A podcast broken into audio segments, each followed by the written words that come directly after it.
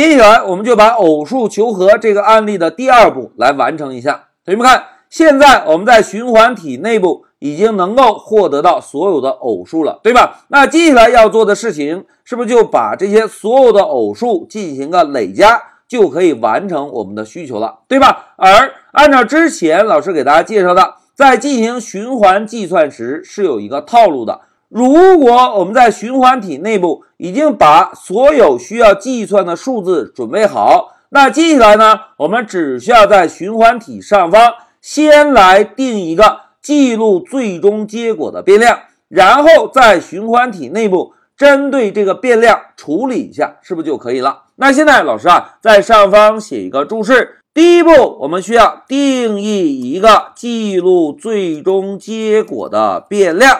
这个变量定义完成之后，我们呢再在循环体内部处理一下变量的数值就可以，对吧？那现在老师啊就增加一个 result 的变量，并且把 result 的变量值设置成零，因为我们还没有开始计算。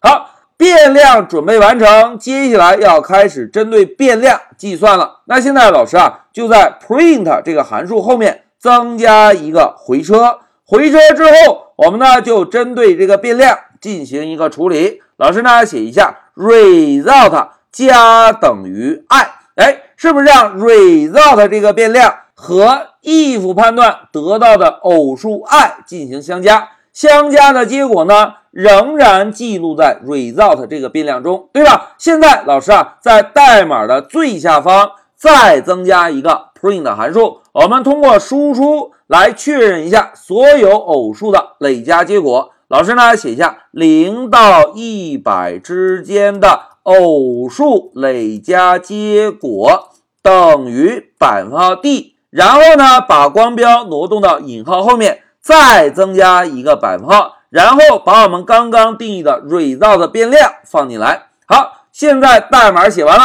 同学们，老师摁一下 Shift F 十，走。哎，大家看。零到一百之间，偶数累加结果是二五五零。哎，这个数字还是比较大的，对吧？那有没有方便的方法能够直接确认这个结果是正确的呢？哎，同学们看啊，老师呢把上面的一百这个循环次数啊改小一点，我们呢把它改成数字四。零到四之间的偶数是不是就是零二四？最终的结果呢，应该等于六，对吧？来，我们 Shift F 十走。哎，大家看，二加四得到的结果是六，对吧？如果我们把这个循环次数再变大一些呢？譬如改成六。现在我们再 Shift F 十验证一下，走。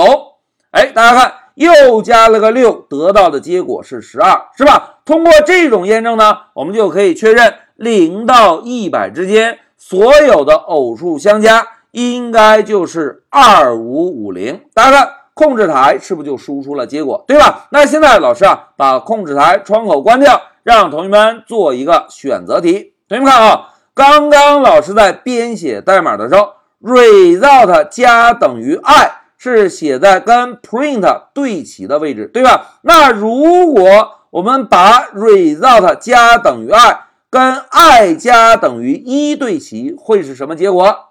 哎，非常好。如果我们把 result 加等于 i 放在了 i 加一这个位置啊，就不再是加偶数了，而是会把零到一百之间所有的数字进行相加，对吧？那同学们，现在老师啊，用一个红色的框框给大家框选一下啊。注意，我们在学习判断语句的时候，老师强调过，在判断语句条件的下方。所有希望执行的代码应该增加一个缩进，对吧？如果我们把计算语句放在了这个位置，是不是就表示不属于 if 的条件判断，而只是一个单纯的 while 循环内部的语句，对吧？那现在老师给大家做一个错误的演示，同学们注意啊！老师把第十九行这个代码注释一下，然后呢？把 result 加等于 i 这个操作啊写在二十一行，老师来做一下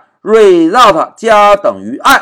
好，写完之后，我们再来 shift F 十验证一下结果。走，哎，大家看这一次计算的结果是不是就是五零五零，对吧？因为啊，我们这一次添加的代码并没有判断是否是偶数，而是把零到一百之间所有的数字做了一个累加。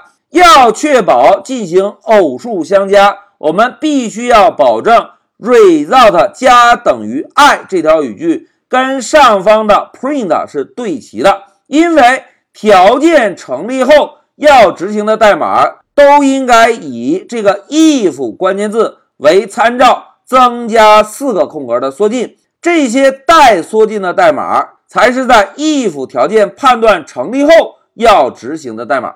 好。这一点老师强调之后，现在再针对我们的演练给大家做一个扩展。同学们看，刚刚我们的演练是不是使用 i 百分号二来判断余数是否等于零，来判断这个 i 是否是偶数，对吧？那现在老师问大家，同学们，偶数会判断了，那如果要判断奇数，应该怎么判断呢？哎，这位同学反应过来，奇数 so easy 呀，除以二的余数等于零是偶数。除以二的余数不等于零，不就是奇数了吗？哎，老师写一下啊，奇数的判断，实际上呢就用 i 这个变量，同样除以二，我们判断最终得到的余数，如果不等于零，就是奇数。那现在老师啊，把代码中这个等等改成不等于。现在我们再来 Shift F 十运行一下，走。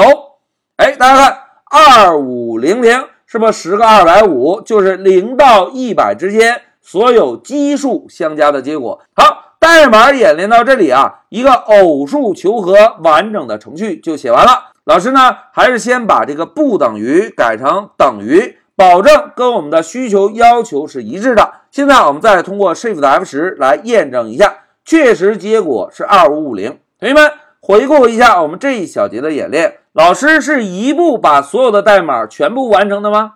哎，并没有，对吧？而是分成了两个大的步骤。第一个步骤呢，是先编写循环，确认了一下我们所有需要计算的数字，也就是把零到一百之间所有的偶数全部获得。获得之后，第二步呢，我们在循环的上方添加一个结果的变量，然后在循环体的内部。if 判断偶数这个条件下方，我们呢来计算了一下最终求和结果，对吧？老师呢在这里同样再增加一个注释：当 i 这个变量是偶数时，我们呢才进行累加操作。哎，同学们注意啊，在这一小节中，老师格外强调了，虽然都是 result 加等于 i，但是。前面有没有这个缩进？计算结果是不是有很大的差异啊？因此我们在编写 Python 代码的时候，务必要注意我们程序中每一个缩进。